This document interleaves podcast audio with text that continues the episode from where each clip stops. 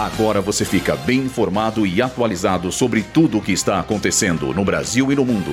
Está no ar. Boletim Rádio Gazeta Online.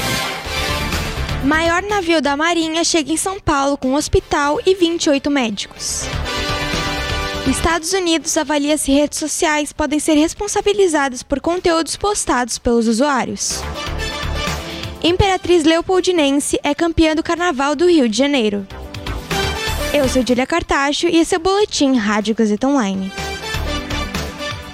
O maior navio da Marinha do Brasil chegou hoje ao porto de São Sebastião para auxiliar no atendimento aos sobreviventes do temporal que atingiu o litoral norte de São Paulo durante o último fim de semana. Segundo o último balanço da Defesa Civil Estadual, foram encontradas 49 pessoas mortas. Além disso, há ainda diversos feridos e pessoas que perderam as, as casas e precisam de ajuda. A estrutura do hospital de campanha promete entregar até 300 leitos que irão reforçar o atendimento médico aos atingidos. O objetivo também é desafogar os hospitais da região que priorizam casos mais graves. A embarcação levou à cidade 28 médicos de diversas especialidades. Além disso, o navio transportou também 180 fuzileiros navais com maquinários, que irão auxiliar na defesa civil na desobstrução de vias e ações de resgate. A Suprema Corte dos Estados Unidos vai analisar se as redes sociais podem ser responsabilizadas por conteúdos criminosos postados por seus usuários.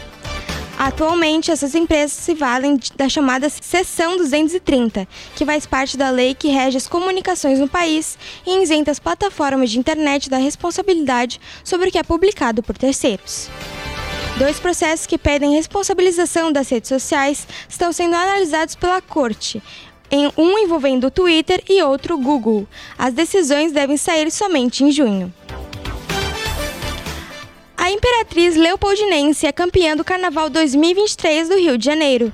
A escola conquistou o nono título da história, sendo o último deles em 2001.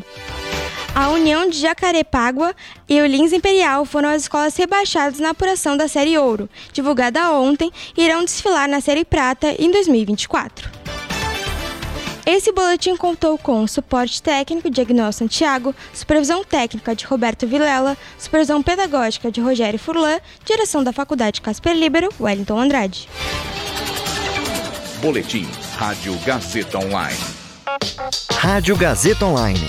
Você conectado.